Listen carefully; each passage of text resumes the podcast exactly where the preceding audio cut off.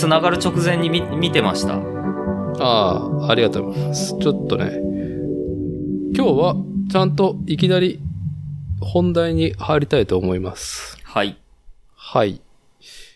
今日はね、大きく僕の方からは2つ話を仕切ってから、えー進めていきたいと思いまして、1個は BMX のプロライダーによる、えースケートパークでのスクールに子供を連れて行ったよっていう話と、うん2021年はバンダイ脅威のテクノロジーを皆さんもぜひ体験してみてはっていう、この二つの話をしたいと思います。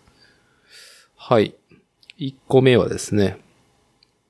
まあ、今日は、えーっと、私が住まう常滑市、愛知県知多半島の西側、ウエスサイ、常滑にある、えーっと、イオン常滑ショッピングモールの中に、えーまあまあ、皆さんご存知、紫スポーツがあるんですよ。うん。うん。で、そこが運営するスケートパークがショッピングモール内にありますと。うん、うん、うん。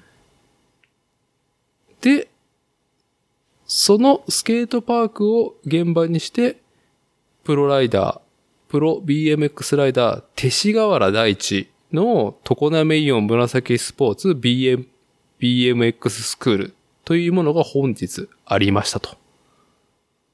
で、それにうちの子を連れて行って、えーっと、そうですね、3歳半になるうちの子が初めての習い事だね。おー。そう。で、今どうなんだろうな。日本国内でショッピングモール内にスケートパークがあるっていうのは、まあそんなにないか、そうもないかっていうところみたいなのね。うん、あんまり聞かないですね。うん。で、スケートパークだから基本スケートなのさ。ああ、はい、はい、はい。で、BMX とシェアしてるっていうところは、まあ、どうだろう。まあ何割かわからんけど、すべてのスケートパークが BMX 走れるわけじゃないから、うん、そうらしいですね、どうも。うん。まあそこの線引きがありますけども、えーっと、いろんなところが、まあいろんなルール決めをして、えー BMX もスケートパークシェアできるような状態になっていく中で、ついにですね、紫スポーツ常滑スケートパークが BMX の滑走が可能になったうーん。のがなんと去年の12月。ああ、そうなんですね。ああ。そうう。つい最近ですね。つい最近、つい最近。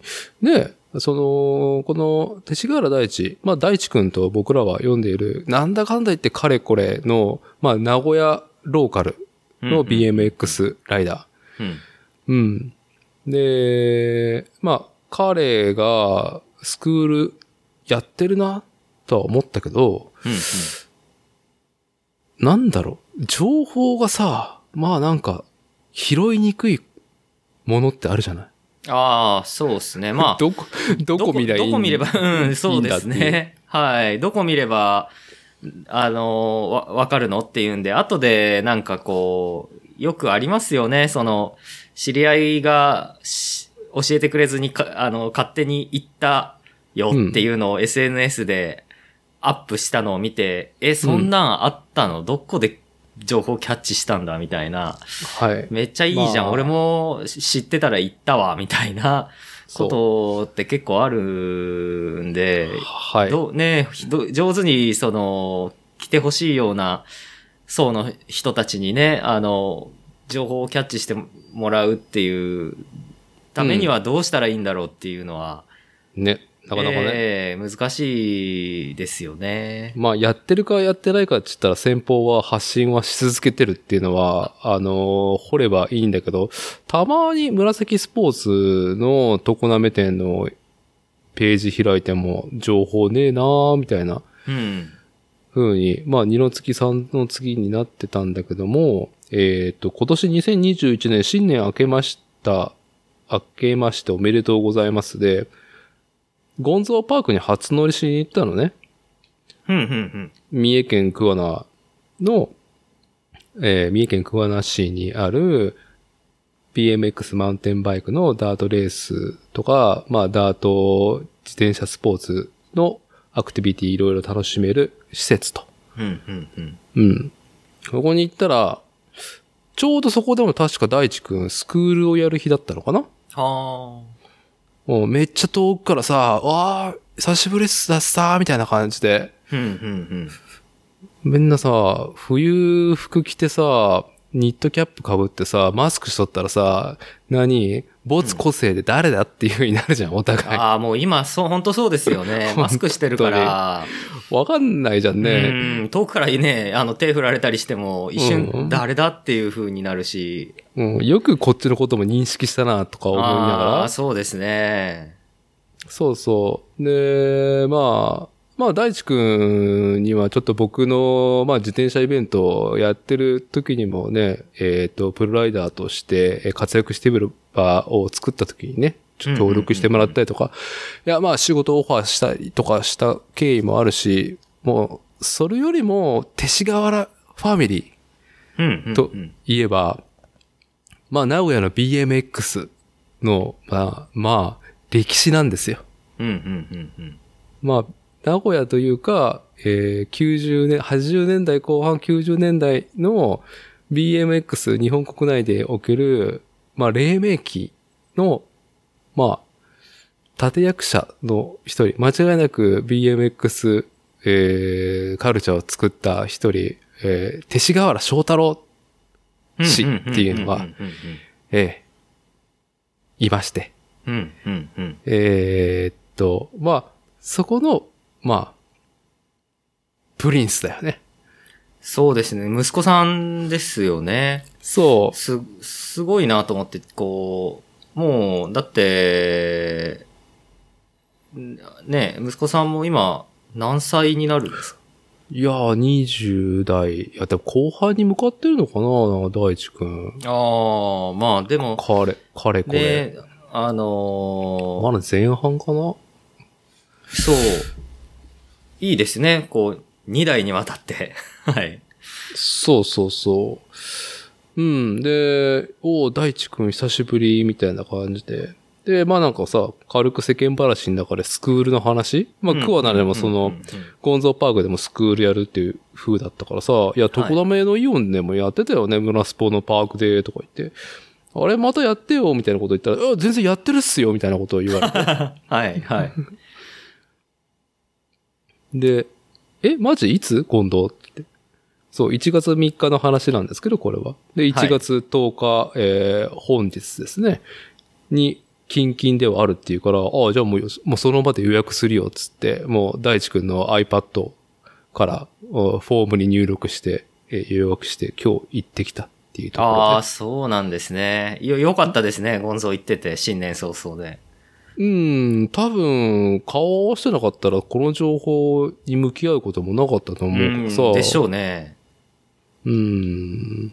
いや、まあちょっといろいろさ、感無量なところがありまして、うん。まあね、まあ親バカな話で、うちの子がさ、まあ大地くんの、まあ素晴らしい、えーっと、まあ導きによってさ、うん。いろんなセクション挑戦してくれて、うん、本人も永遠、永遠ぐるぐるスケートパーク内を周回して、最後は帰りたくないっつって泣きをわめくっていう、うん、おなじみのパターンになったんだけど、うーんと、今日行って、えーっと、そう、やっぱり僕もそれなりに自転車乗るか乗らないかだったら乗ってる方だから、まあ子供にさ、なんだろう、一緒に楽しんで、えーいろいろちょっとできることを増やしてもらうっていう状況は、まず僕が作れてるんだけど、親として。えうーん。やっぱり同世代とか近い子たちと、えはい、はい。グルーヴ感とかさ、うん。パッションをさ、感じながらさ、うん、うん、うん。よりこの自転車楽しんでほしいなとは思うわけなんですよ。なるほどね。これは絶対親ができないことじゃんね。うん、そうですね。そう。で、あとはね、スケートパークが、うんまあ僕も乗ってる時はあったけど、やっぱりね、ちょっと特殊だから、はい、はい。テクニックがね。えええうん、まあ、やらかすと、ええ非常に、ええ怪我のねえ、そうですね。危ない部分はありますよね、やらかすと。そう、ところもあって、うん、いつもね、スケートパークの様子は覗いて、まあ、あの、BMX じゃなくて、スケート、スケーターいるかなって見てるけど、まあ、いつもなんか、行った時には走ってる人がいないからさ、ああ。まあ、それなりに広くはないけど、うん、うん。うん、良い設計をされていて、はい。まあ、結構トレンドな感じの、まあ、レイアウトと、あとはその、材質も、まあ DIY だけど、うん。うん。どう、どうだろう。DIY でできる中ではいい素材で NF ボードっていう、うん、うん、うん。こっちであんまり流通してないコンパレの、まあなんか、樹脂板みたいなのがあるのね。ははははははなんだろう、廃材となったそういうさ、樹脂をさ、うん。リサイクルして合板の企画、うん。はい、はい。900、1800にしてっていう企画もので、うん。えー流通して、関東では流通していて、で、関東のスケートパーク DIY でやってるというか、その NF ボードっていう白い、結構薄いグレーの素材をね、うん。使ってるところがあって、で、紫パークもさ、それを使ってるからさ、えええなかなか、どうだろう、コンセプトと設計と、えっ、と、最終的に形作ってるものはいい仕事されてるなっていうパークになっていてさ、うーん、乗ってみたいなと思いながら、そんななんかどうやったら乗れるんですかつって、紫スポーツの人に突したいようなほどのモチベーションもなく。でも今日もさ、行ってしまえばもう身軽でいいなと思うのが、もう自宅から車で10分の距離なのね。常そう滑の。ですね。伊達さん家からだったら、10分、そ、そこらで着きますよね。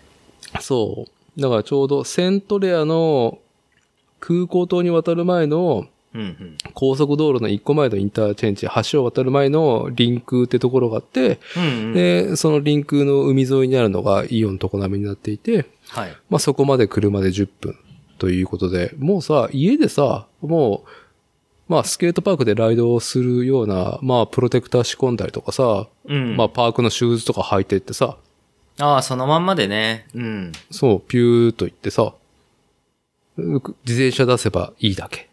うんうん。しかも、20インチの BMX、僕も一応持ってって、で、子供のやつなんかも、ね、乗せても、なんか、もう前輪とか発散食ってもいいし、あの、ね、めっちゃなんか気軽これとか思いながら、うんうんうん。うん、まあ乗ってきて、いやー、本当にね、うーん、まあ、いろいろ状況を確認、実際ね、あの、紫スポーツのパークの担当者の人にも話聞けて、え去年の12月から、木曜日の15時以降と日曜日の15時以降だけ BMX に開放するっていう限定的な、え。うんうん。えーっと、まあシェアなんだって、スケートパークのね。ああ。うん。だから、もう車で10分だったらさ、うんうん。まあしかもそれ、妻も一緒に行っても別に妻はどっかで買い物とかさ、気分転換しに行ってる間に僕とこが遊んどってもいいし。ああ、そうですよね。すごくいいですね。で、まあスクールで、で、ちょっと、どう、どうだろう。一応、改めてこの、スクールのコンセプトを話すと、ええープロ BMX ライダー、勅使河原大地が教える BMX キッズスクールなのね。あくえ。までキッズキッズなんスクール。ですね。うんうんうんで、常滑イオンの中にある紫スポーツパークでのスクールですと。うん。うんうんうん対象は5歳から10歳ぐらいの子供に BMX の楽しさを教えていますと。うん。うん。で、レンタルもさ、どうやらしてるみたいでさ、キッズの。はい。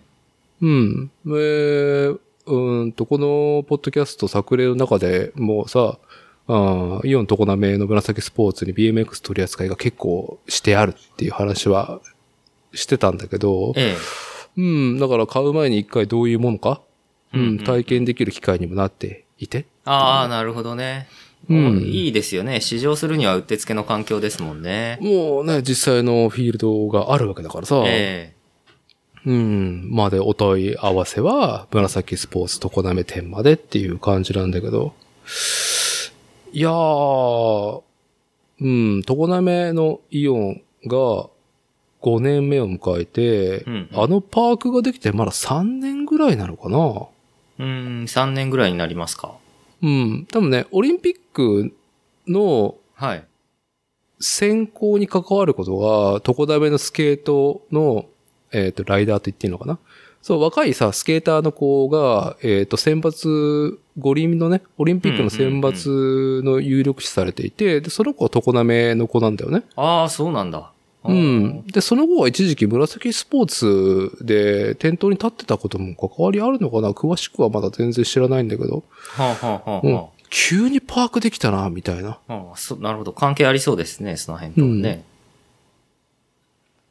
そう。で、まあ、念願の、うん、子供と一緒に遊べる場所がこんな近所に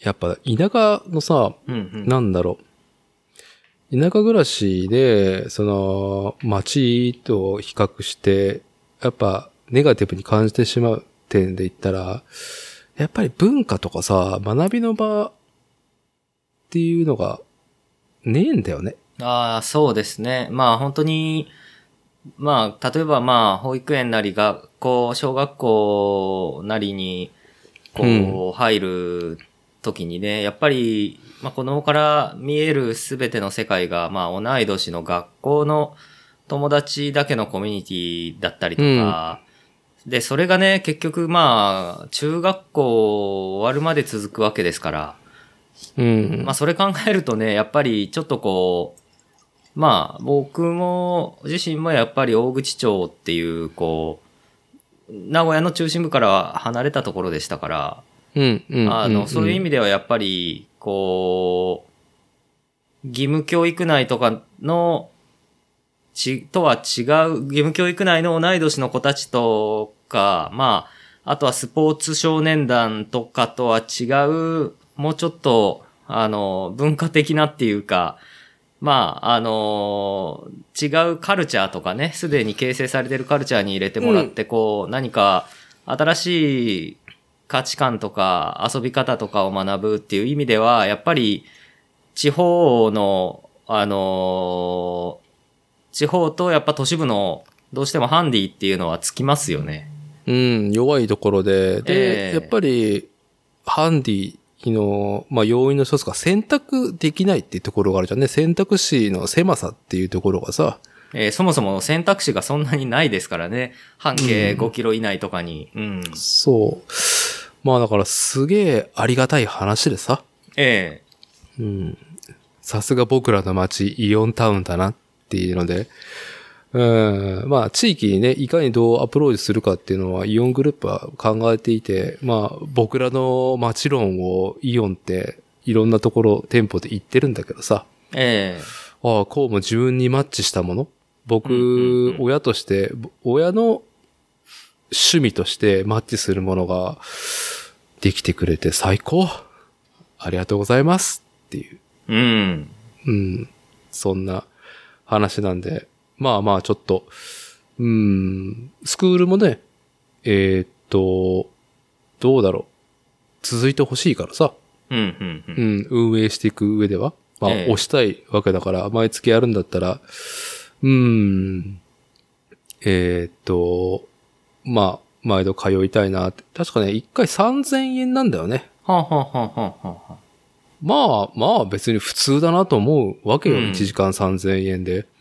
んそうですね。いや、あの、あんまりね、あの、本当に、1000円とか500円じゃ、これはあの、逆にこっちが心配になるぐらいになっちゃうんで。そう、やめて、もっと取ってくれよと思うもんね。そうそうそうそう。うん。なんで、あの、1時間半ですからね。うん。いや、やっぱり、あのー、1人3000円は妥当なとこだと思いますけどね。それぐらいね、3000円から5000円ぐらいはさ、スクールだっつったらさ、えねえ、一応それもしかも、まあまあカリスマも背負っているし、あブランドもかね、背え負ってるし、まあプロライダーっていう名乗ってもいい動きをしているのがさ、やっぱ大地くん、勅使河原大地であるから、うん。うん。うん。なかなか大地くんのその、プロライダー感もさ、はい。なんだろう。うわかりやすいプロライダー感があってさ、うんうん。まあ日本はさ、そう、レッドブルとかさ、ええああいうなんかね、翼が生える夢系のビジョンがあまり身近ではないし、えーそれ以外のマイナースポーツにビッグスポンサーがつくこともさ、商業、商業スポーツマンとしてやれる人ってなかなかいないじゃない？マイナーだと。そうですね。大地くんはね、あの、まあ、BMX でかたがかた稼げるんだったら全然っていうので、えーっと、来月からユニバーサル・スタジオ・ジャパうん。ンでのショー、定期ショほーに、えーっと、が、まあ、企画が始まるから、う。うん。それで1年間大阪なんだって。あ、へえ。うん。これユニバーサル・スタジオ・ジャパンの大阪のところでショーをやるっていうのは、ううんうんーんと、これって2回目？俺僕が認識してるのはこれで2回目なんだけど、もっとやってるのかな？ああ、そんなお仕事があるんですね。うんうん。だからあの、パレードみたいなやつあるじゃん。うん、うん、うん、あんなノリなのかな？実際にムービーを見たことしかないから、よく実生では見てないから、えー確かなことは言えないけど、まあ、ランプと言われる、ハーフパイプと言われるようなものを、うんと持ってて、そこでスケーターのことを、うん、なんか、そういう派手な衣装を着て、ショーをやってたね。へえ。うん。だから、大地くんは来月から大阪に出稼ぎで、うん。で、代わりにスクールどうなるんだっていうのは、こあの、今日も来てたんだけど、弟の流星くんっていうのがいるのね。うん、うん。彼もなかなかそのクールな BMX のさばきをする子なんだけど、その彼が、えっ、と、先生になって継続してくれるらしくて。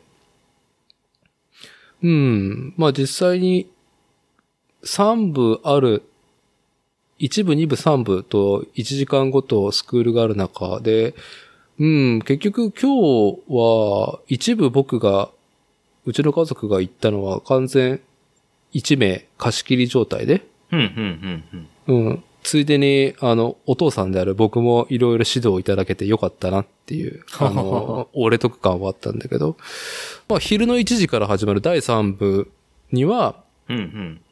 6名ぐらいいるのかな、子供が。ああ、なるほど。結構盛況ですね。うん。まあでもうん、ベストはね、各1部、2部、3部がね、まあ、定員マックスまで行ってくれればいいのにね、っていう。ああ、なるほどね。定員何人がマックスなんですか ?1。うん、ふんわりとした回答しかもらってないんで、よくわかんないんだけど、多分、6名とか、それ、7名とかがまあ、そう上限じですよゃないかな。ね。インストラクターさん一人だと、うん。インストラクター一人で、紫スポーツの BMX を担当してる、スケートパークを担当してる子も一緒に立ってくれてるから、まあ二人で回すみたいああ、なね。まあ、アシスタントみたいな形で一緒にもう一人いらっしゃるんですよね。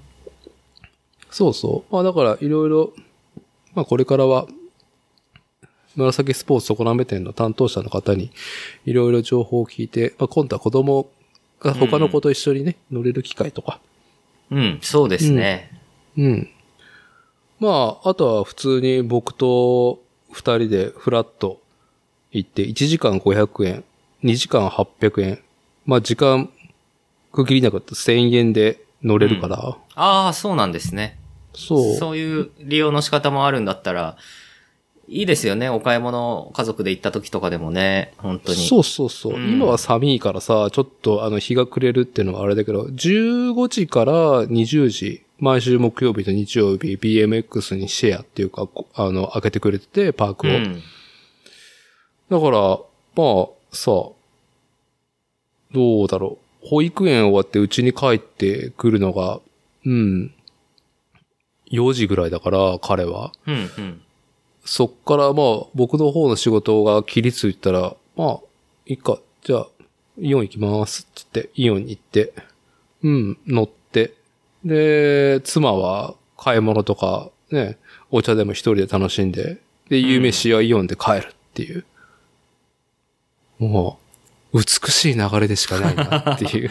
出た、伊達さんの好きな美しい流れっていうパン美しさチラインがですよ。はい。出ましたね。うん。まあさ、やっぱこのコロナ禍でさ、えなかなかこういう学びの場とかさ、こう、ね、ニュースとかのトピックではさ、学びの場が危ういとかいうのが多いじゃない？え。ああ、そうですね。うん。まあその中でこの田舎の利点でもあるかなっていう。うん、うん、うん、はい。うん。なるほど。そうだから、まあ、僕の基本は家族全員が、まあ、いい時間を取れるっていうのは第一にしてるから、うん。でそれを、なるべく俺の好きなこと、楽しいことに引きずり込むための工夫、うん、うん、うん。状況づくりっていうのには、まあ余念がないわけですけども、うん。こんな近所でそれが叶うなっていう。うん。まあ、だからちょっと話はずれるけどさ、はい、はい。あのーまあ、新城、うーんと、地域応援隊だったっけ？のハッチ？うん。いや、なんか子供向けの、か子供向けのさ、スクールじゃなくてもいいけどさ、あハッチさんね。う。うんん、まあ、シクロ、東海シクロクロスがさ、このコロナ禍で今シーズン、すべて、えーっと、シリーズ戦、えーっと、断念っていう風になって。ああね、そうでしたね。本当残念ですね。うん。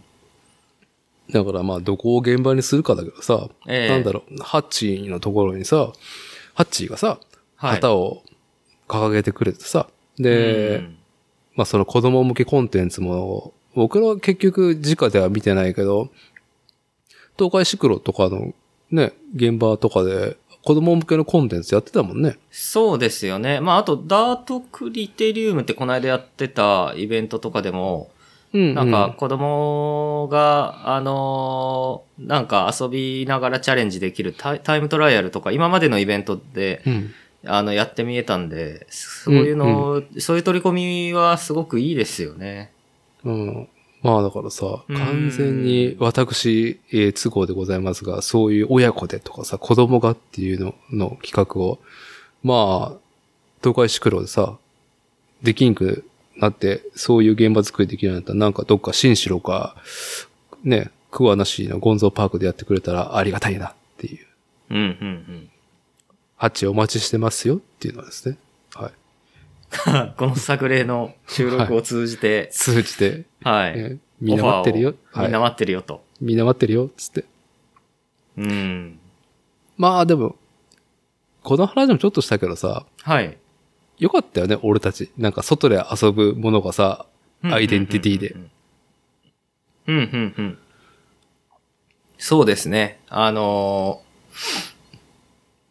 まあ結果自転車、うん。ね、あの、オフロードにしろ、オンロードにしろ、あのーまあ今のご時世な感じですけど、うん。まあ安全に留意すればね、自分の責任取れる範囲であれば、こう、本当に楽しめますからね。いやー、だからさ、なんか、うんマイナー競技だって、さっきから言ってるけど、マイナー競技とかマイナーな趣味でよかったなって思うところだよね。まあ、むちゃくちゃ人が集まったら、それはそれであれっていう風ですからね。まずいになっちゃうもんね。ですからね。うん。まあ、程よい距離感も取れますしね、自転車の場合はね。そう。だからまあ、みんな推し活ができなくて、えー情緒が不安定になってるっていうね、ライブとかでね、推しに会いに行けないっていうので、みんな情緒不安定になってる推し活の方たちの声を聞く中で、まあ、うちの妻も、おもういい加減にしろって、もうなんか、またライブがさ、うんどんどんどんどん中止の案内が今来てるから、あ、はいはい。うん、いくつもりだったあフェスとかライブが、うん、まあ、ファンクラブメールとかでキーって、クソだクソだつって クソがーって。悪態ついておりますね。そうですか、まあ。ねえ、本当に、うん。なかなかね、あの、先行き見えないんで、なおさら、あの、フラストレーションが溜まりますけどね。はい。まあ、もしかしたらこのね、ポッドキャストを聞いてる、あの、リスラーさんの中で、自転車やってない方があったら、いや、悪くないですよ、と。おお金うんぶっ込んでもいいんじゃないですか？っていうね。そうですね。まあ、しかもね、どうなんだろうね。今自転車なんかどんどん買えなくなるって言われてる2021年だけどさ、はい、はい。うん、コンポが入らんとか完成車が。ああ、完成車がね、なんか今頼んでも夏ですとかね、普通にあるみたいですからね。うん。どうなんかそんな話聞いてるシンくんの業界人として。ああ、一応そうですね。あの、一応、ハンドメイドのフレームビルダーだと、またそことはちょっと違うところでうん。動いてはいる存在なので、あの、うんうんあんまり、今のところ直接的にこう影響は被ってないんですけど、うん、うん。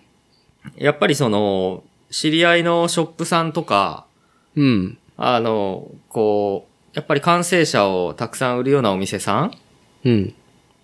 んは、やっあの、ジャイアントとか、うん。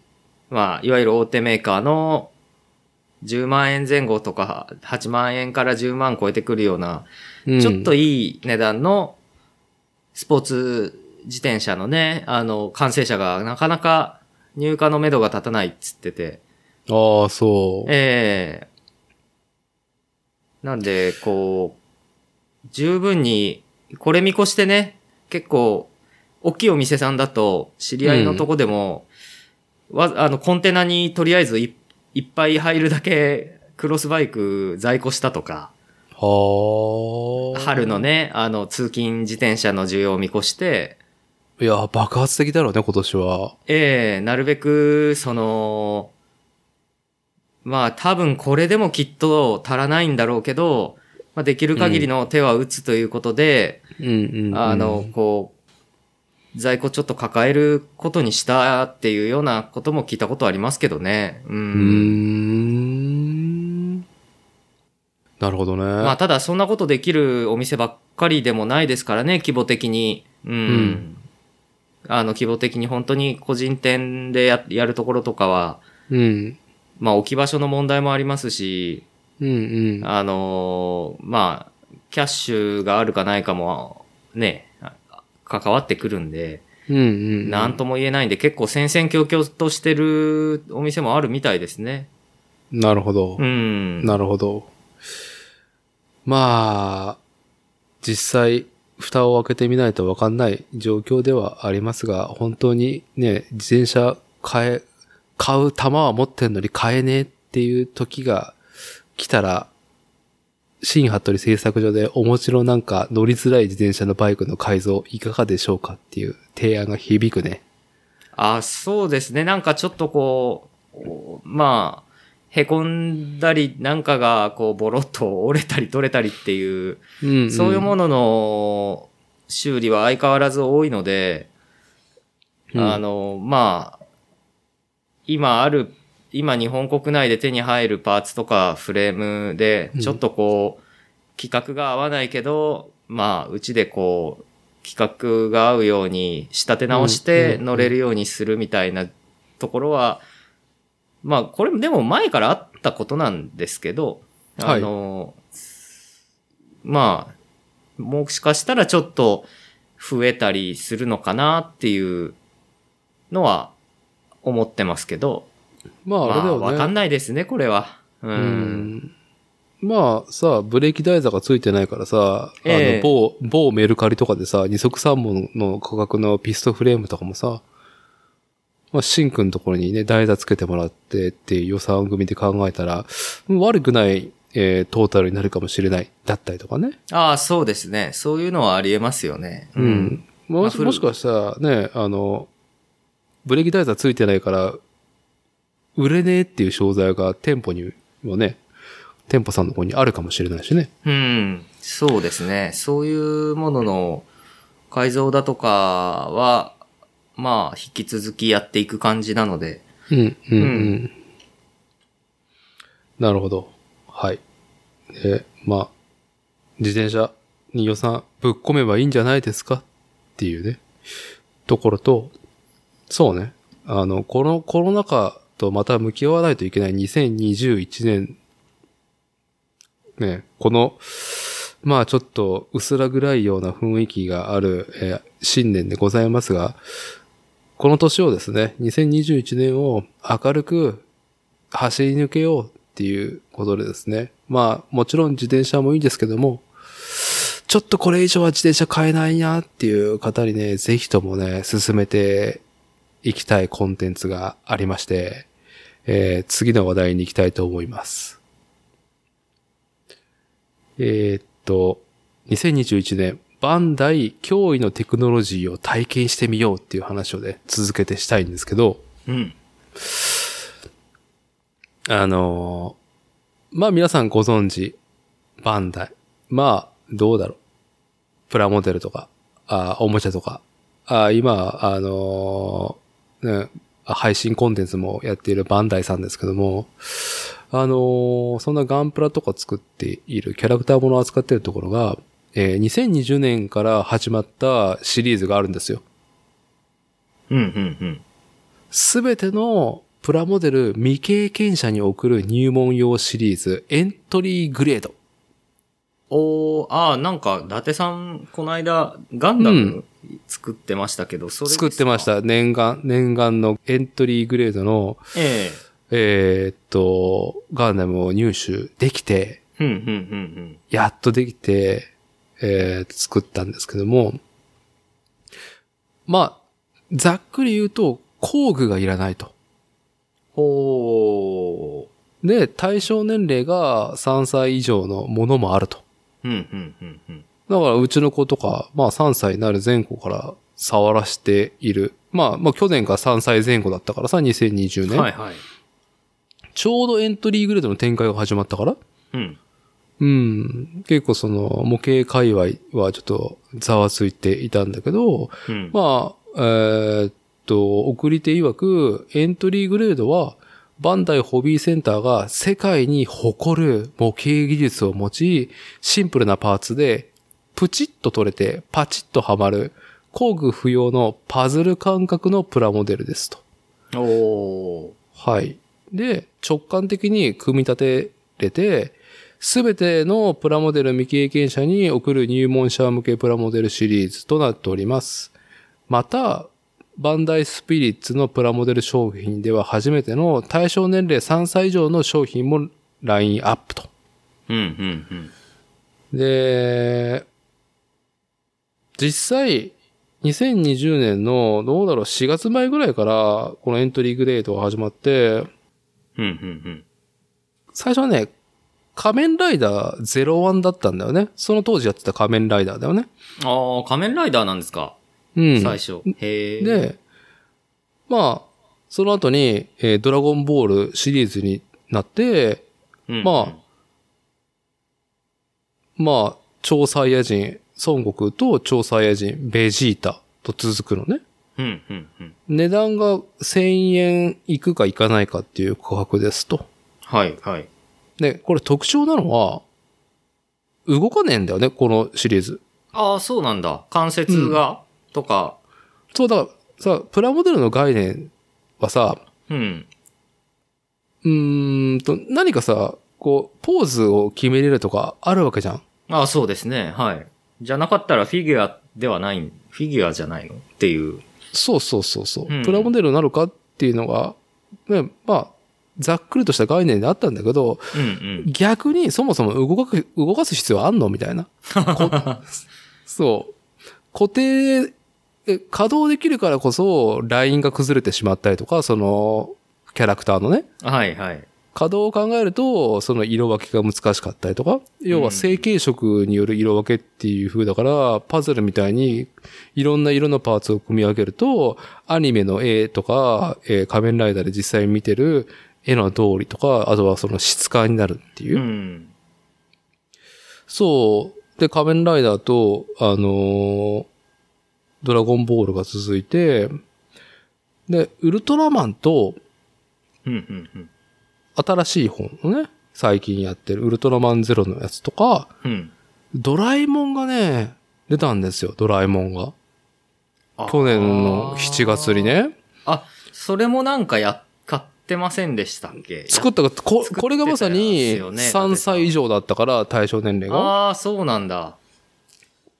うん。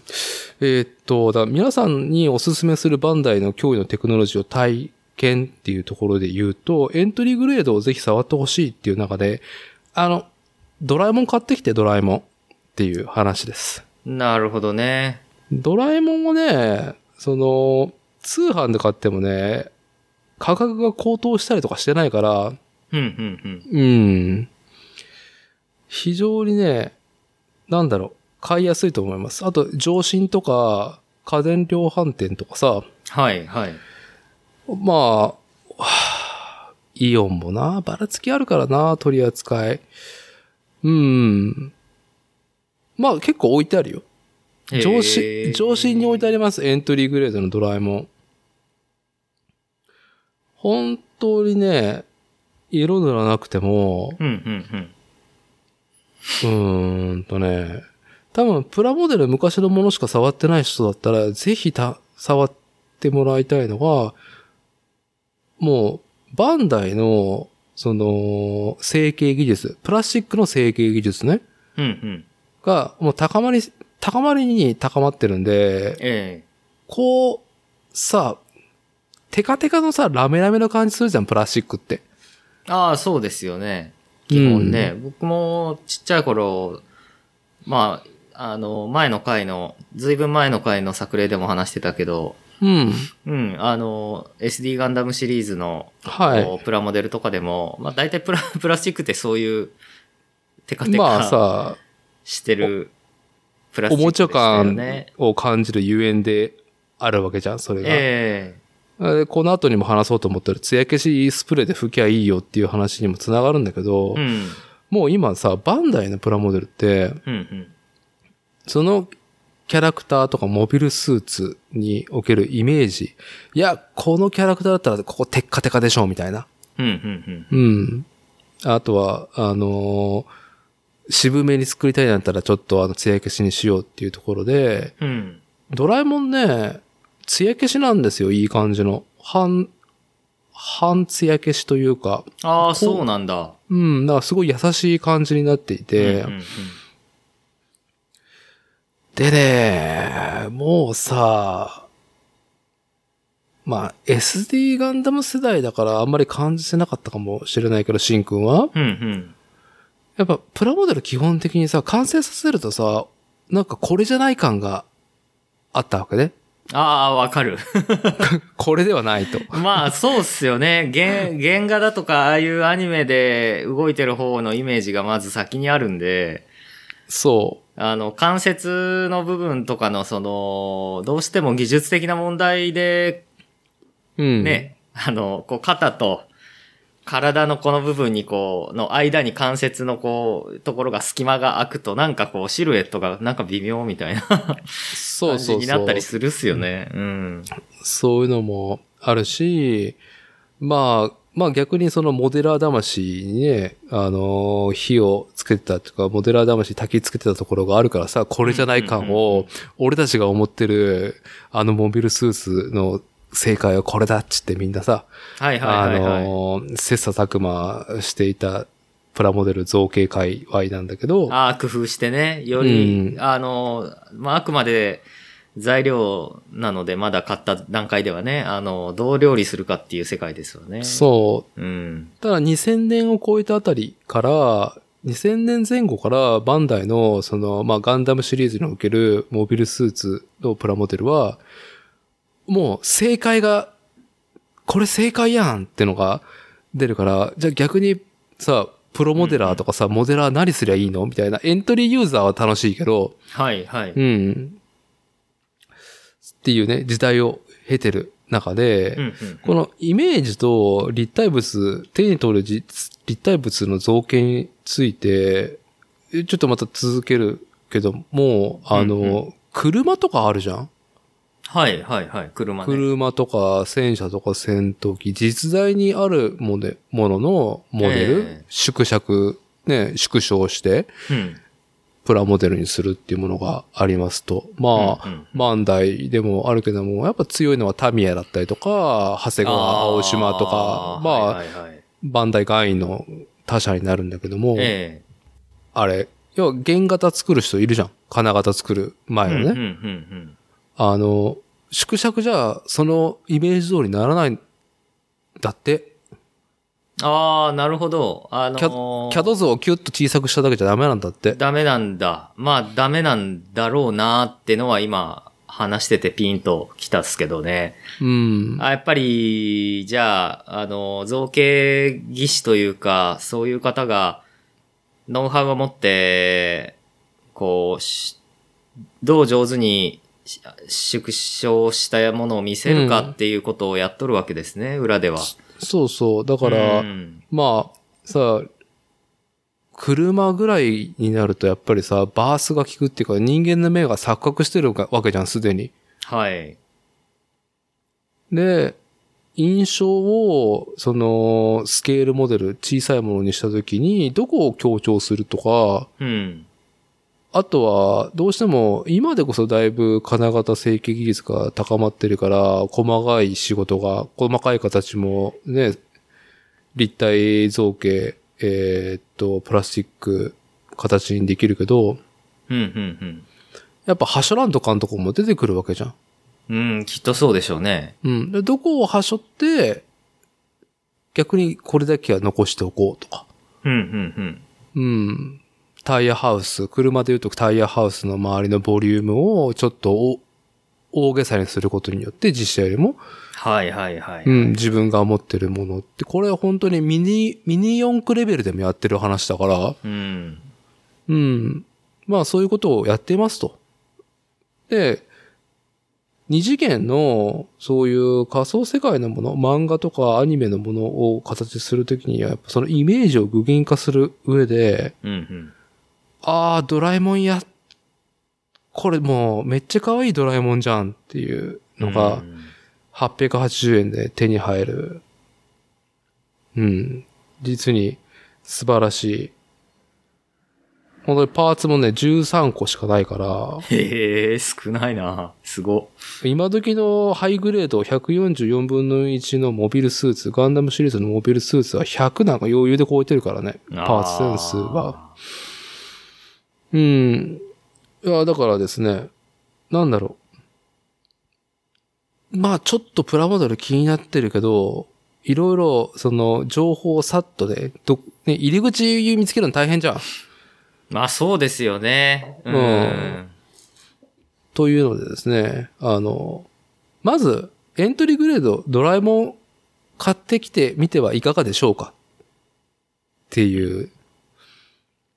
あの、今さ、いろいろ、ネット配信とかさ、はい。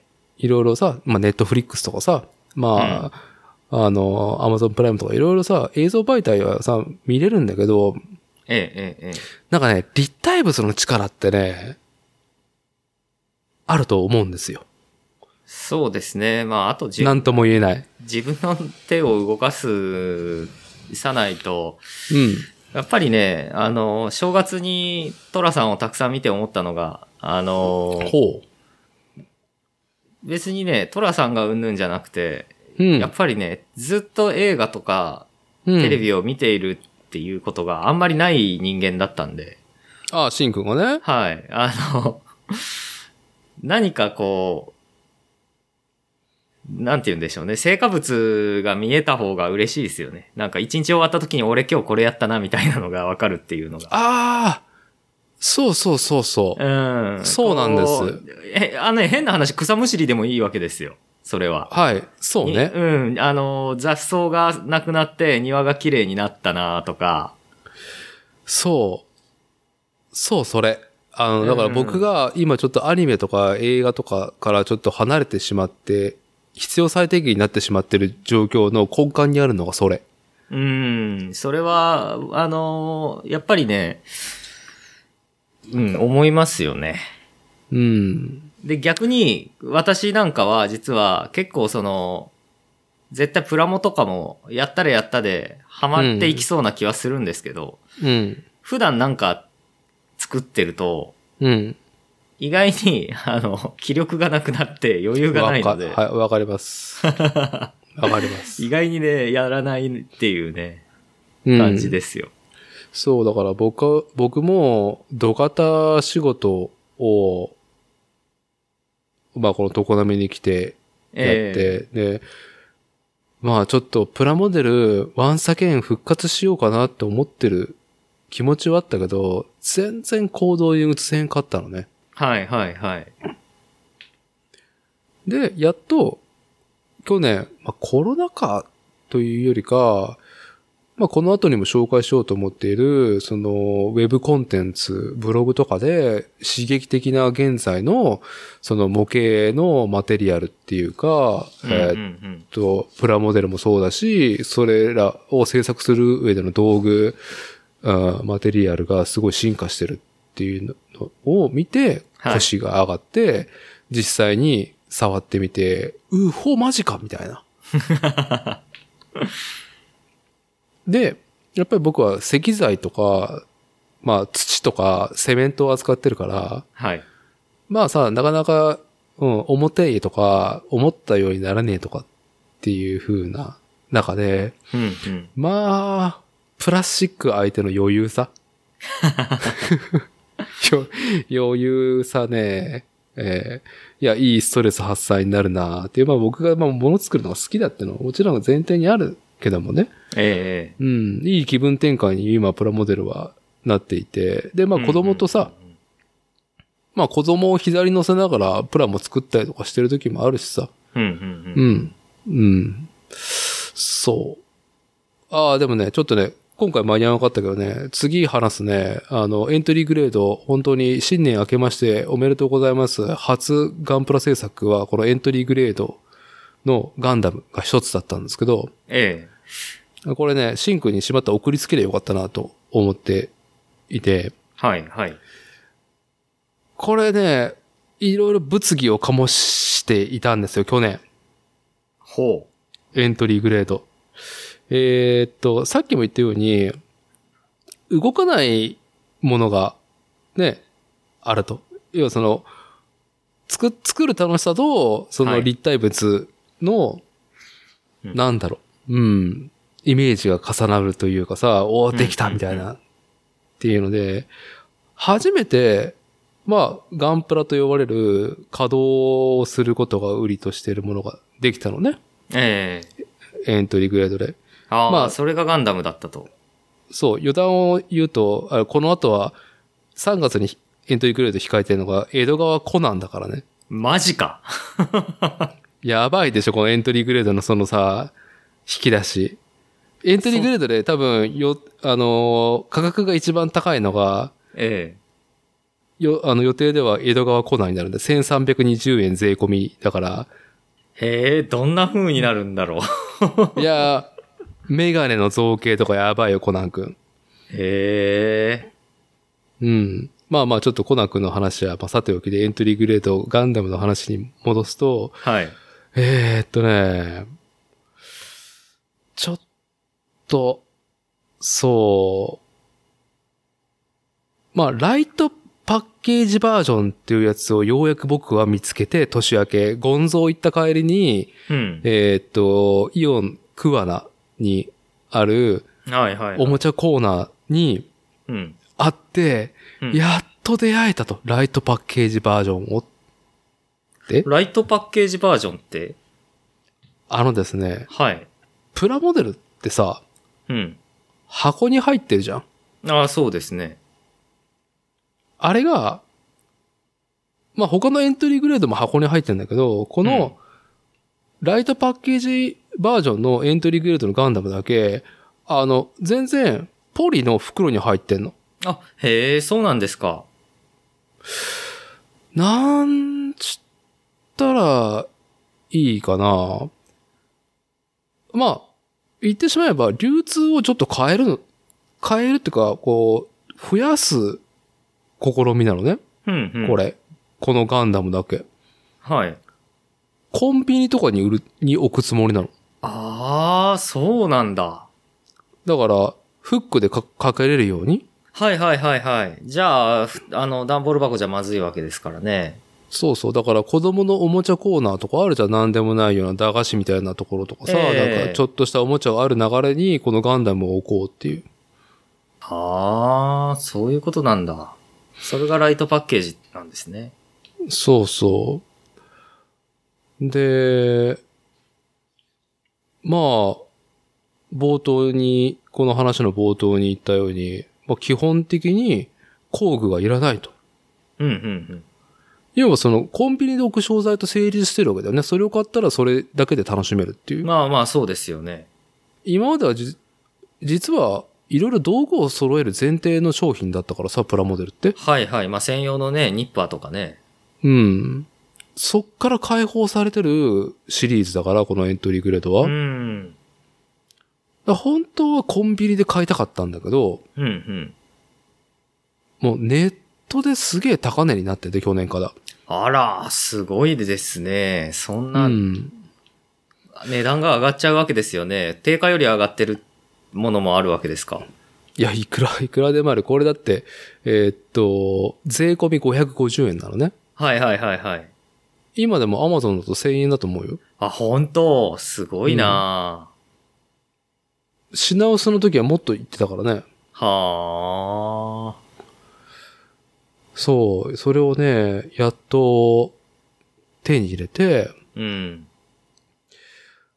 まあちょっとね、これも、その今までのそのプラモデルを触ってきていた、あのー僕としては、うん。いや、バンダイとしても挑戦してるっていうのはそのストーリーとかさ、去年いろんな、なんだろう、人のインタビューとか見ててさ、うん、うん、いろんな人のなんか、その、まあ、ブログとか見てて、うん、いや、実際早く手に取ってみたいなーっていう。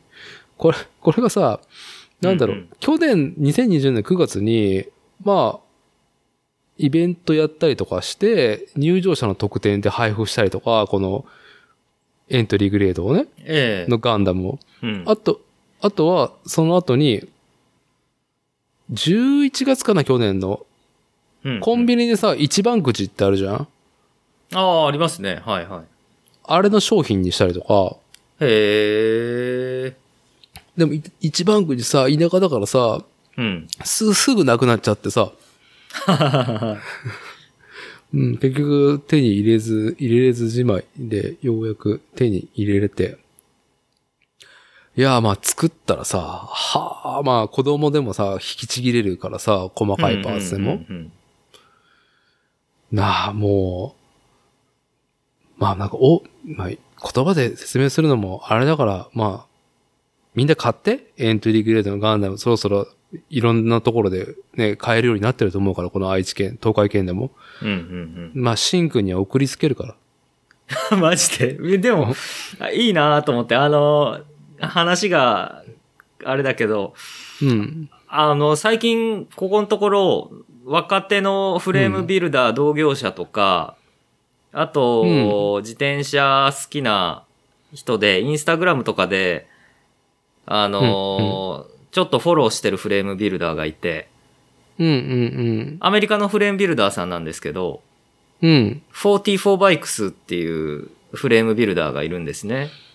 はい。で、なんかね、その人の作業場がすごく綺麗で、あの、素敵素敵な作業場なんで、あの、服部製作所もま新しい作業場に引っ越してきて3年半とかなんで、そろそろこう、うん。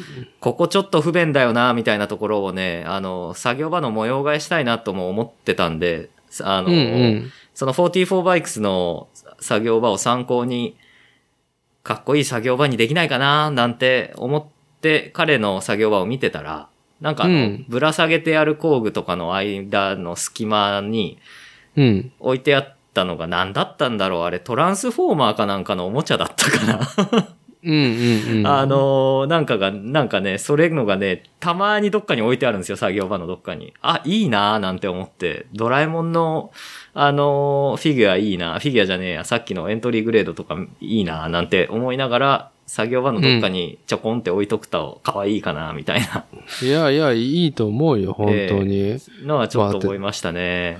まあさあ、もうさっきも言ったように、バンダイホビーセンターが世界に誇る模型技術って言ってるぐらいだからさ、えいやもう日本人ビルダーとして、今現行のバンダイの商品をさっと、さらっとね、えね、いいな。へえ、まあ、これでちょっとシンクにも体験してもらいたいんで、あのーはい。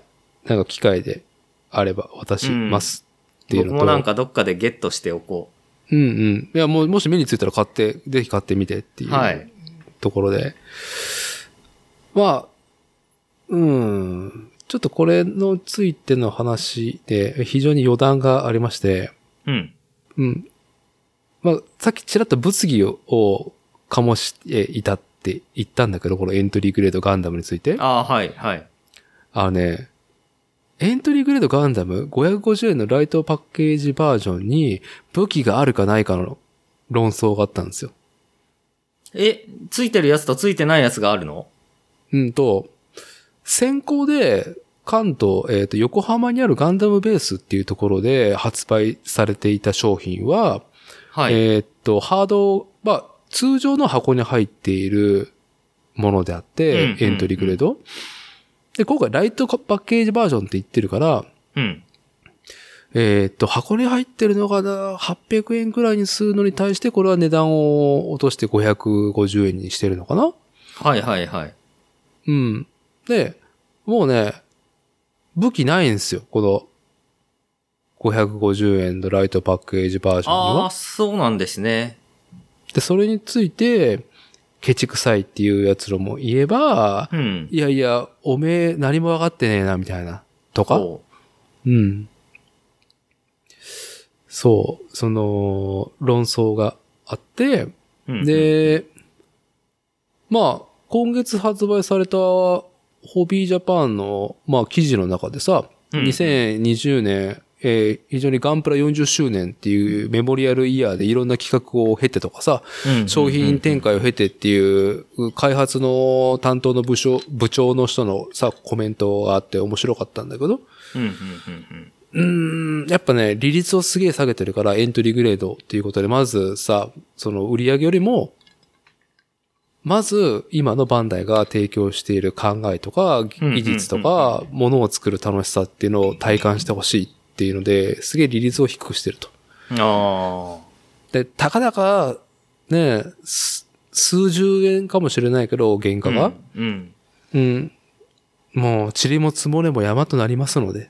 うん。っていうので、ん皆さんの、皆さんの苦言は伝わっております的なことを言ってて、はいはいはいはい。うん、武器ついてねえじゃねえかっていううんうん。話に。いやいや、大きいですよ。あの、数が違いますから。そう。ね一、一個につき十数円でもね、うん。うん。で、まあ、僕の主観で言うと、えーそんなことを言う、あの、やからは、すでにガンプラについて、まあ、知見があったりとか、実際に触っていると。ああ、なるほどね。その意見が出るってことはね。はいはいはいはい。うん。まあ、エントリーの人たちじゃないと思うんですよ、多くは。うん。ただ、ただ何かその、やっかみとかさ、隙があれば文句を言いたいっていうね。あのーまあ日本人の百姓根性というか、一気マインドというか、一気マインド。うん、一気マインドというパワーワードが出た。はい。我々、我々、我々こんなに日々苦しいんだから、あの、好きさえあれば大きなものに噛みついてもいいだろうっていうね、一気マインド。ああ、一気マインドね。はい。はい一気打ち壊し。はい。うんいやー、さあ、まあ、なんだろう。もう、俺からすると、うん。もう、武器がついてないというか、まあ、ハイグレードガンダムって言われる、その、うんガン、ガンダム、ファースト、ファーストと呼ばれる初代ガンダムの、えープラモデルはいろんなバージョンが出てるのね。とうんうんうん時を経て。もう、ハイグレードの同じスケールのガンダムの一つや二つ、積んでないような弱者が何をほざいてるんだっていうのが僕、まあ俺なんかあれだからね、エントリーグレード買ってきたら、武器ついてないのは知ってんだけど、ただその、はいはいな、なんだろう、ユニバーサル規格というか、あの、ええ昔のガンダムの武器とか、ビームサーベルのビームとかはくっつけれるようになってるから、ああ、なるほど。うん、あガンダムは、これね、積んでる山からスッと取り出して、ビームサーベル。はい。だから、僕が SNS で全塗装してあげてるやつのビームサーベルは、あれはエントリーグレード、ライトパッケージ版には入ってないから、はいはいはいはいはい。ああ、そうなんだ。うん。いやいや、ガンプラ作っ、いくらでも作ったら、みんなさ、武器さ、余るからみたいな。ああ、余るんですね。うん。おめえ余らしてねえのかっていう。なるほどね。はい。まあ、このひねくれた考えもあるけど、うーん、まあ、なんかね、えー、ちょっと話はそれるけどさ、うん。すぐみと言われる、ほうほう、すぐみ。はい。要はこれ色分けされてるからさ、バンダイとしては、まあ、それで完成で。完成まで楽しんでくださいっうんうんうんうん。ていう風じゃん。はいはいはい。えー、何それで、すぐ、色は塗らないのとかさ、墨入れぐらいしろよ、みたいなさ、うんうん。なんかうるさ、なんか、こう、こじらせたやつが噛みついて、ね、来るような、あー話がね、昔からあって、ああ、まあ、どんな業界でも、趣味の業界ではそういうのはありますわね。あるよね。えまあなんか、大手、えっ、と、キャラクターものフリーマーケットで、女の子がガンダムに関わる出展してる時に、プラモデルを飾ってたんだって。ディスプレイで。えはいはいはい。うん。で、直にもう言うやつもいれば、うん。どっかの板で、マジ、いあす色ぐらい塗れよとか、うん。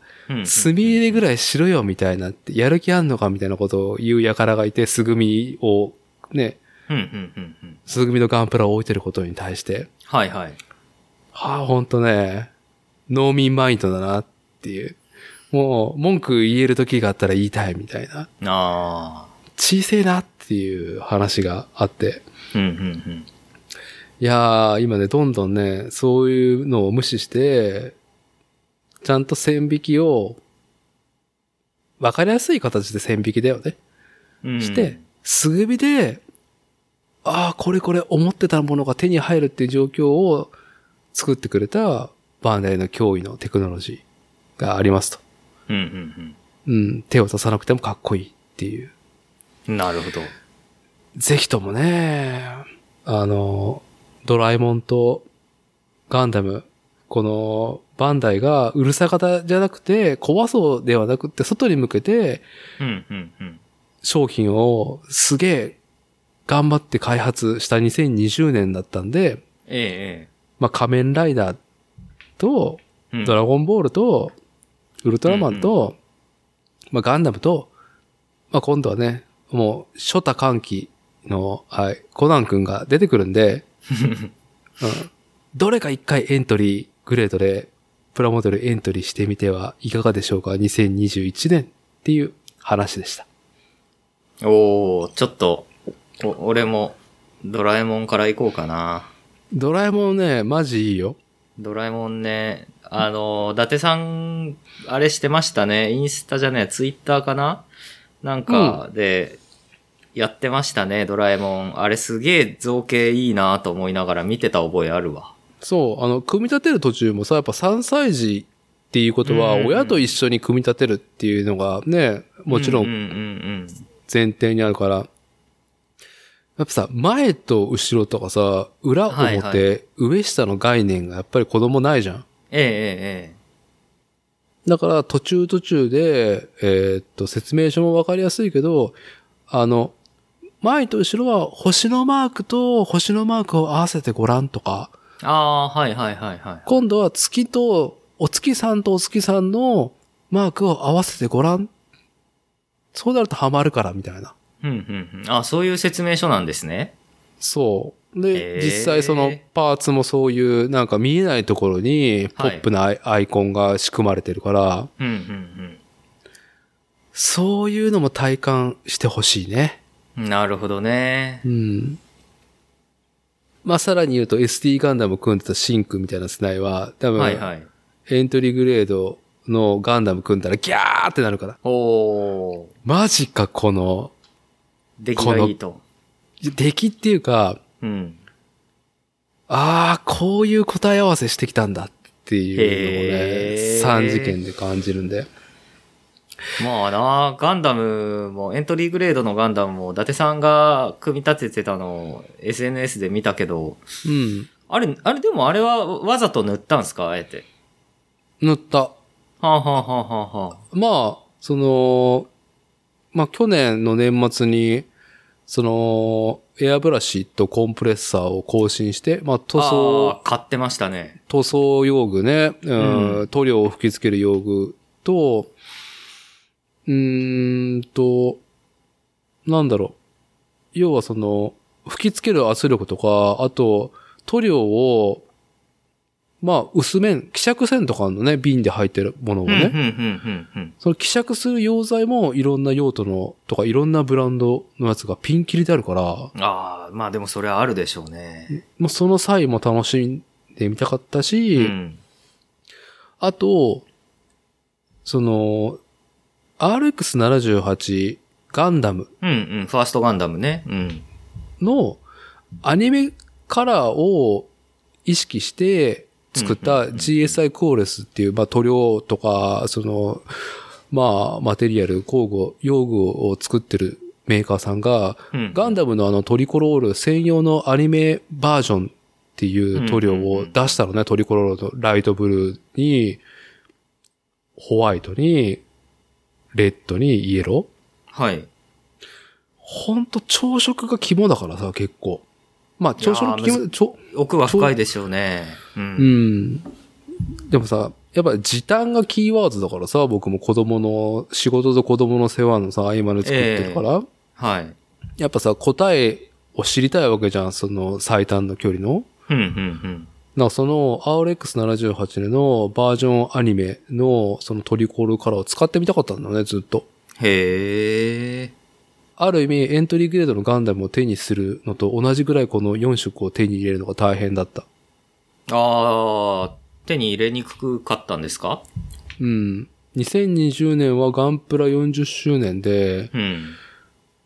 2019年の年末からいろんな形で RX78 ガンダムっていうものがうんうんうん3ヶ月に一遍は発売される状況になったの。ああ、それで不足したのか。そっちの。うん、常に不足してたんじゃないのかな。へえ。だからあれよ？どうだろう ?200 円ぐらいのやつがちょっと割り引いて上新とかでさ、160円切るぐらいで売ってんのね。はいはい。アマゾンだと倍以上だね。うわあ、すごいな。定価よりも。一番高騰したのがはい。ライトブルーで、うん、うん、うん、うん。アマゾン観測では1980円があったからね。なんてこった？このメルカリよりもえぐいからね。えぐい。えぐいよ。いや、だからその念願のね、色も揃ったし、うん。あとね、これ本当に写真と、か雑誌では伝わらないものがあるから、この色の発色と、なんだろう、立体物の造形っていうのはああ、そうですね。それはわかる。あの、自転車でもそうですもんね。そうだから、そう、新服部製作所の作るシンプルな、まあ基本直線のパイピングのええフレームがなぜこうもなんか違うと感じるんだろうかという、うんうん、なんか、なんだろう、リアルな情報量うん。がね、やっぱその自分の手でコントロールできるのは楽しいからね。いや、それは楽しいでしょうね。うんうーん。そうそう。まあ、全塗装してみて、あとその、自分のさ、工程をいろんな短縮をして、塗装を含めても、結局、はいはい。どうだろう。だから子供と一緒に、そのエントリーグレードのガンガンダムを組んでも30分でできちゃうのね。ああ、なるほどね。組み立てはね。うんそう。で、そっから塗装の段取りとかするわけね。やっぱちょっと合わせ目を消したいとこがいい、ね、足だけあったりとか、はいはいはいはい。まあ、ゲートと呼ばれる、その、基本、プラスチックをさ、注入して、パーツに枠がついてるからさ、うんうん。それと、そのパーツ、ラ、あーんと、ランナーと。パーツを結んでるゲート、まあ、そこを切ってくれっていうところね、一番ニッパーとかで。うんうん。それ切ってもさ、もうそれも工具いらないからさ、もう引きちぎってるわけね。はいはい、そうですね。でも、まあちょっとバリが少し出てるかなっていうぐらいのものをさ、うんうん。まあまあ塗るんだったら整えてっていうことをして、うん。それでも結局、二日目で色をほぼ塗り切っていて、うん。三日目に写真撮ってたから、うんうんうんうん。まあこれは本当に工具と、その、塗料の進化もあってかなってるから、ああ、なるほど。うん。まあ、その手法も変わってるし、全然僕がよくやってた20年前と。うわ、デラ早く結果が出るのが最高っていうね。うーん。だから、なんかさ、地味な技術進化があるじゃん。してますよね。あのー塗装なった、塗装の世界なんてすごく奥が深いですよね。うん。うん、特に。まあ、あと、じ一応ね、自転車の、あの、黒森パイプも、もう、あれ、実は進歩が終わったわけじゃなくて、中身はいろいろちょこっとずつだけ変わってたりとかもね、うんうんううん。ん、ししてはいるんで、そういう地味な、あの、進化っていうのは、あーなかなかね、まあ、実際物になった時にパッと見て分かりづらいですけど、やっぱり作りやすさとかがね、段違いですよね。うん作る側だとね。うん。そうそう。だから、前もどっかでこの話題したけど、あの、チタンのさ、はいはい。あのーなんだろう、溶接の難しさは、基本的に周辺にガスを充填しながら溶接をしないといけないっていうことがさ、技術的に難しかったわけじゃん。うん、うん、うん、うん。そうですね。あの、酸素がある、酸化するといけないんで、うん。あの、まあ、し一旦こう、へ、部屋のキャ、まあ、サンドブラストキャビネットみたいなやつの中に入れて、その中を、あの、無酸素な状態にして、溶接するみたいなね、やつとかもありましたよね。そう、それを経て、なんか、コンパクトなね、ええジグというか道具ができていって、あと、溶接の統治もさ、はい、はあの、デジタル制御で、温度のね、なんだろう。そうですね。あの、アンペア数です。電流の強さですよね。うん。だとかの設定の細かさとかがやっぱりしやすくなってるんで、なんだっけ、インバーター制御じゃなくて、温度がさ、決めた温度にしたらさ、そっから絶対何か、その、熱をさ、加えて仕事させて、こう、出力が下がってしまうところを絶対下げない、えー設定温度にキープし続けるっていうこともね、うん、うん、うん、うん。そうですでねき。るようになったりとか、はい。あれ、それだけでも、その、要する時間とか、失敗が減ったりとか、まあ、あと出来栄え綺麗になったりとかね。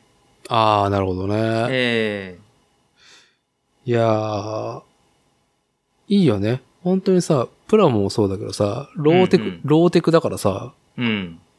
ハイテクが介在しにくいものでもあるし、何も、あと人の手のコントロールの余地がある、その、なんだろう、道具の進化、制御だったりとかするから、うん、ううん。ん。なんか地味なことがやれること増えるっていうのは楽しいなと、はい。僕はプラモで感じてますねっていう。そうですね。まあ、道具の、道具の進化だったり、材料の進化だったり、まあ、うん塗装表面処理の方法の進化だったりと、なかなか、うんあの、いろんなことが、こう、日進月歩してるっていうことですね。うん。いや、だからさ、そう。シンくんのところもね、今年指導できるかどうかわかんないけども、一応さ、フレームビルドのワークショップをやろうと考えてるわけじゃん。あ、そうですね。2020年の春ぐらいに、こう、もうやろうかなっていう話はしてたんですけど、まあ、そんな、うんこんなた、そんなタイミングでね、あのーこの、こんなご時世になっちゃったんで、ええあの、ちょっと今は一旦やめてるんですけど、うんうんうんうん。うん、ワークショップのことはやりたいなとは常々思ってますね。うん。そう、だから、シンくんがね、UBI、あのーアメリカのオレゴン州で、えーっと、まあ、そういうワークショップで溶接の技術を学んできたものの、まあ、ちょっとこじんばりしたやつを、新服部製作でやろうと考えてるわけだよね。そうですね。うん。で、まあ、今年はね、銀行の融資が通ったら、まあ、ジグを、かっこいいジグを増やそうっていうのが、かっこいい字まが欲しいな。あ前回の収録であって、ええ超欲しいなと言ってるんですよね。うん。でもさ、やっぱ道具の進化だからさ、ええそういうちょっとハードルが以前高かったものはエントリーしやすくなってると思うのね。あそうですね、はい。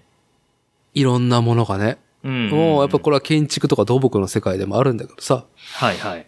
うん、今な小松とかさ、あの、重機の世界なんて大体オペレーターが女の子にやらせてプロモーションしてるからさ、うん。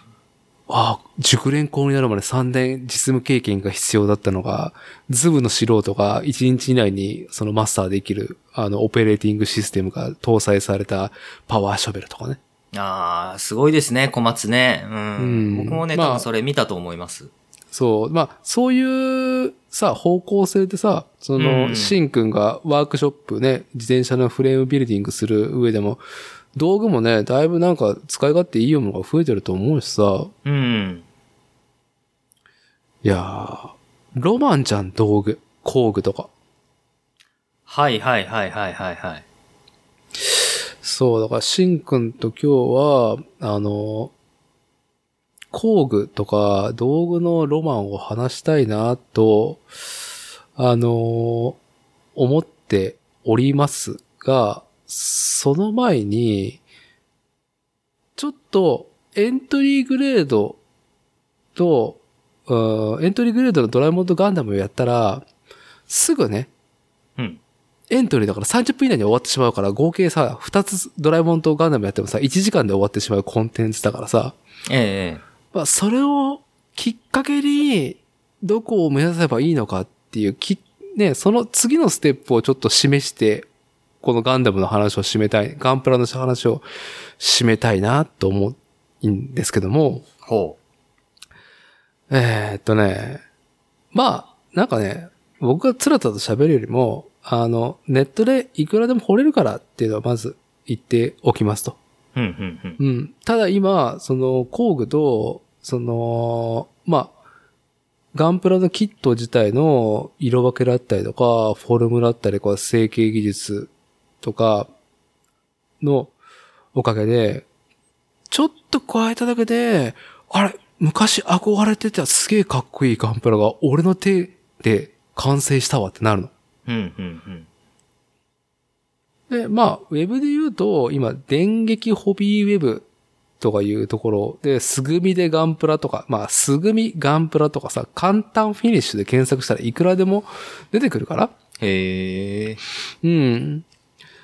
で、まあ、電撃ホビーウェブではさ、まあ、すぐみでガンプラ、ニューガンダムを100円ショップの道具を作って、モデリングだったりとか、ああう。ん。あとはそのガンプラのゲート処理と呼ばれる、うん。うん、ちょっとそのおもちゃ感が出てしまうところをどう処理すれば、ちょっとした知識と、うん、コツがあれば、ね、すぐできることとかさ、プラスチック相手の工作なんて。うんうんうんなんで、これはね、電撃ホビーウェブのハウツーを掘ってもらえばいいですよっていうのと、まあ、い、まあね、いろんな人がね、ブログで書いたりとかうん。うんうん。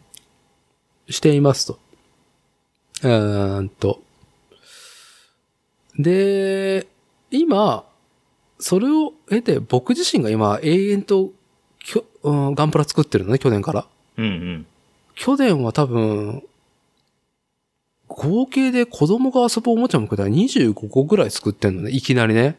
おー、2週間に1台はあると。そう、ああ、早いですね、計算が。はい。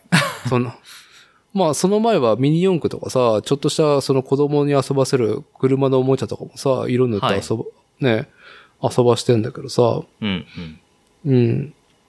あのーガンプラで気になってる人は、まず、なるべく最近で出て発売されたものを買ってほしいなと。うんうんうんうん。ちょっとね、ハイグレードシリーズっていうのはナンバリングだと今230いくつになってるのかなはい、はい。?2000 年、ん ?90 年代後半からそのシリーズが始まっているんだけど、うんうんうん。20年の時を経てるからさ、えだから20年前のハイグレード、まあそのいろんなグレードがあり、あるんだけど、そのうんガンプラ、えはい。まあハイハイグレード144分の1にしといた方がいいよっていうまず前提がありますと。はあ、はあはあはあはまあそれが、うんと入門しやすいし、ストレスも少ないから、あ、うんうん。やっぱ完成させるのをまず第一の目的としてるところもある話だから。うんうんうん。で、ハイグレードのシリーズでもどうだろう、2010年代の後半うん。どうだろう、2015年前後のモデルを、まあ、ウィキとかで調べれるし、えっ、と、うんうんうんその、買う前に検索してみればさ、バンダイもさ、発売日書いてあるからさ、はいはいはまあちょっと新しいやつ買ってみて、みたいな。い。なるほどね。新しいから方といっても、定番のガンダムとかザクとかは、グフとかギャンとかは、うん。最新のバンダイテクノロジーで作り直してるから、うんうんうん。むその最近のやつを買ってほしいです。昔のモデルがダメだってわけじゃないけど、うんうん。思っていたものにするためには結構なテクニックとか道具が必要になるから。なるほど。うん。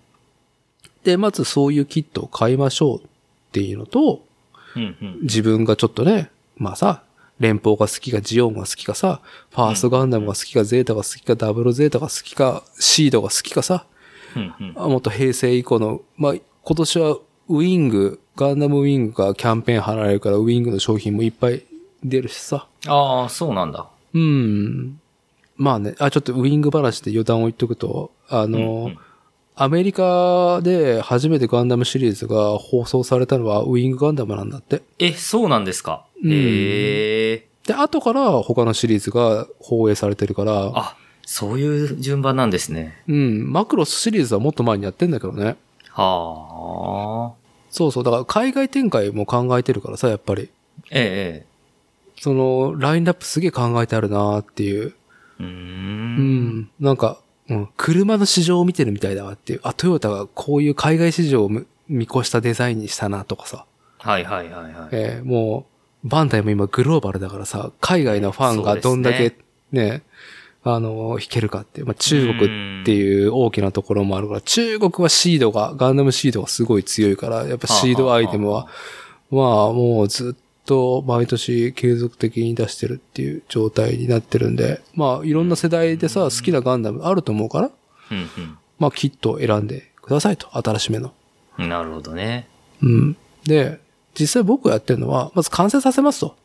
うんうん。で、完成させてからでもいいけど、うーんとね、結局、艶消しスプレーで全部、あのーなんだろう、表面をね、塗ってんの。うんうん。クリアの艶消しね。ああ、はいはいはい。あれかけるだけで、全く変わるから。はあ。で、おもちゃ感が出てしまうゆえん？ええええええ。プラスチックってさ、あれ半透明なんだよね。色が入ってても。ああ、そんな感じですね。ちょっとさ、透けてるのええが、あれ、ええええええ。おもちゃ感たるゆえんの一個、大きな要因なのね。はいはいはいはいうん。で、バンダイも成型色を売りにしてるから、そうやって色を塗らない層にもう強くアプローチしたいから、うん。驚異のテクノロジーで透けないプラスチックになってるの最近。なるほど。エントリーグレードですらそうだよ。うん、うん、うん、うん。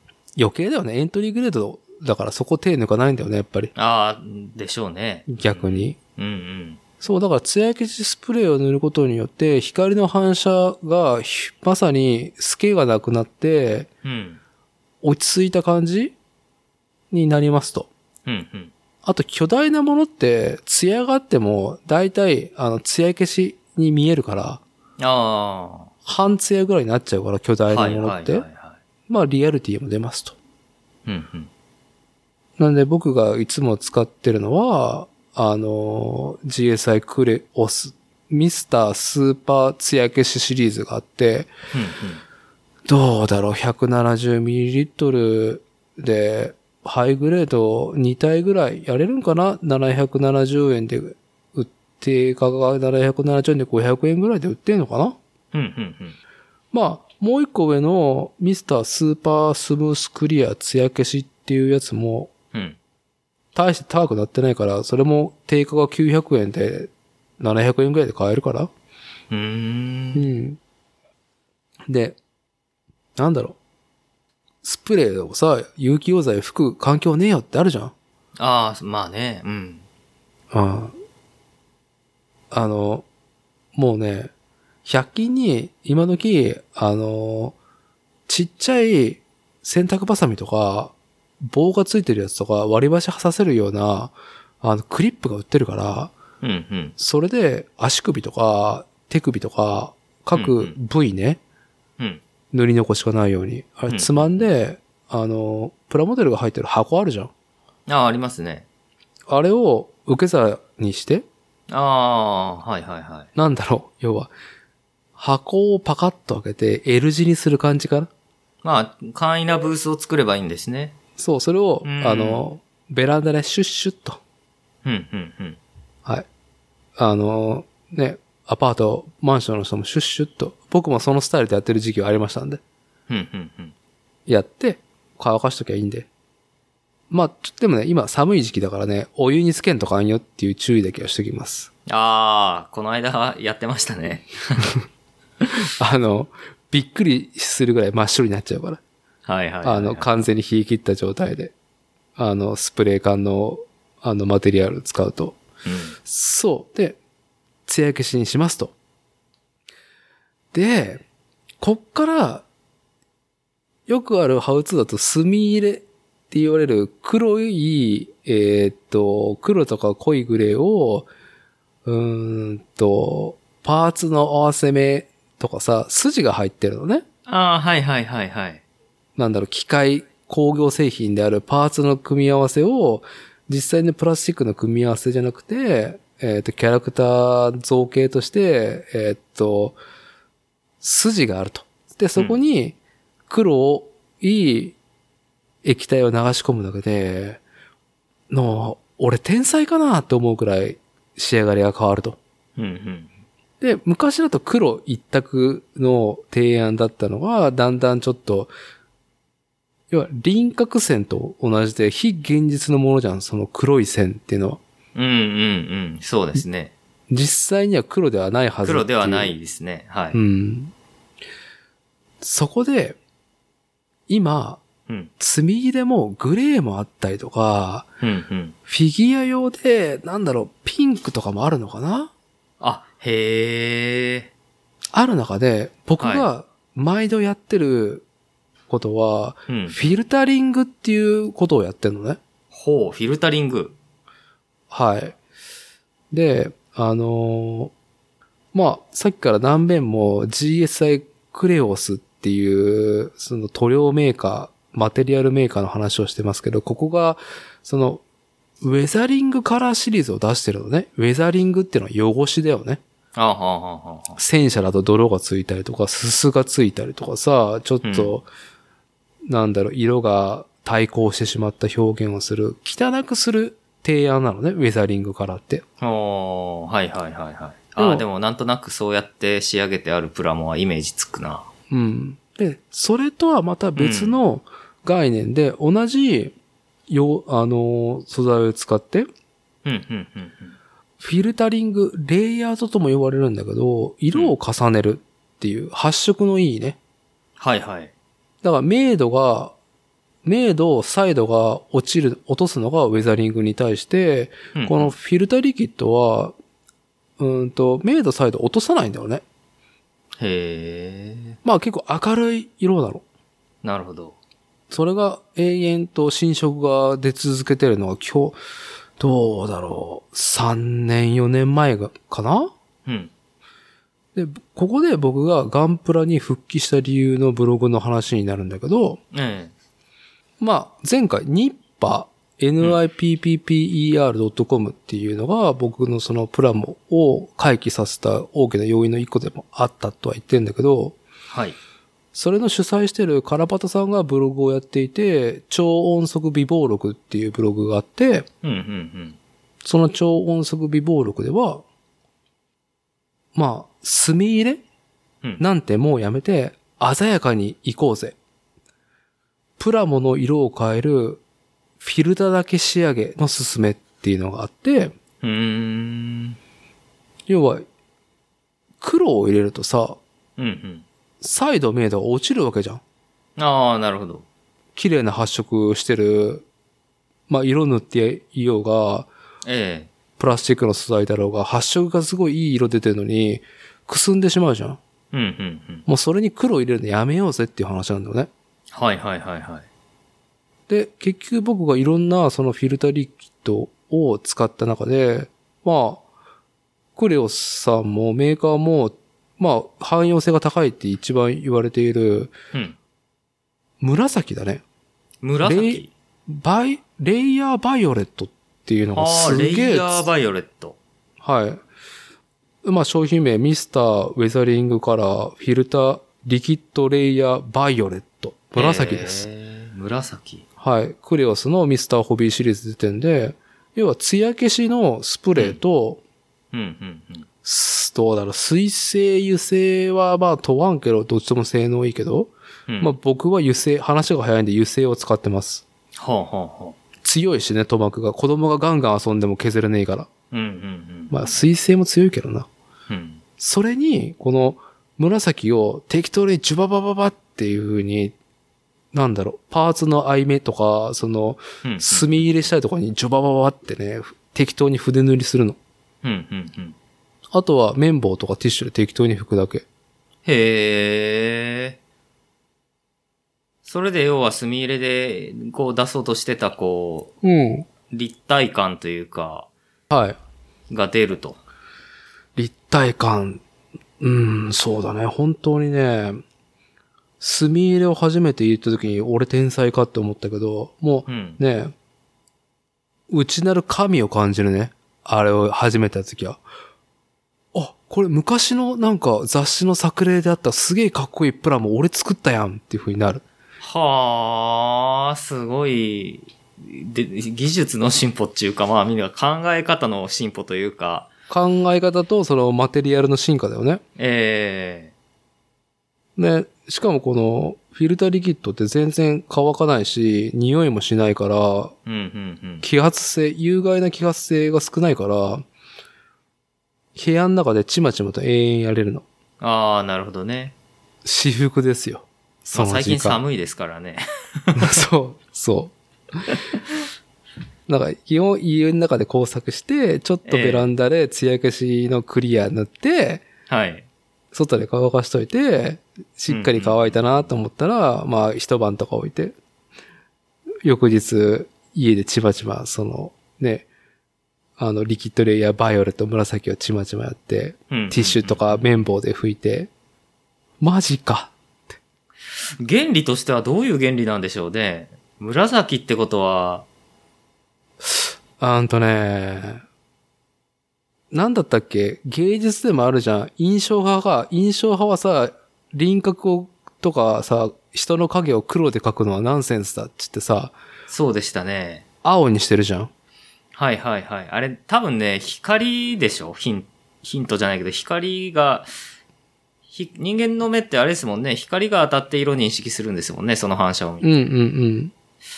だからその辺の話なんですよね、きっとね。そう、印象派、ね、まあ印象派って言ったら、俺はこう見えてんだからこうだっていうのがさ、うん、うん、うん、うん。印象派だけど、まあ、アニメで言うとさ、漫画とかアニメのさ、あの、輪郭ってさ、実際にはないディフォルメされた造形じゃん、あれって。はいはい、そうですよね。うん。輪郭線なんかないはずじゃん、実物。本当はないはずです、実物には。はい。でも、あれを演出してんだけど、うん。あ、アニメだとさ、輪郭線の色をトーンを落としたりとかする手法が生まれたのね。はあーシャフトっていうアニメ制作会社が化け物語シリーズでやったのが先か、あ。うん、うん。もっと主力でやったのは、おそ松さんっていう、赤塚不二夫先生の、あの、おそ松さんをアニメ化した、あの、七つ子いるじゃん、七つ子。はいはいはいはい。あれのバカバカしいアニメの輪郭は青だったのね。へえ。すべてが。はあはあはあはあはあ。そこがパイオニアで、まあ、結構いろんなアニメシリーズで輪郭線の色を変え始めたなって言われてる昨今で、うんうん。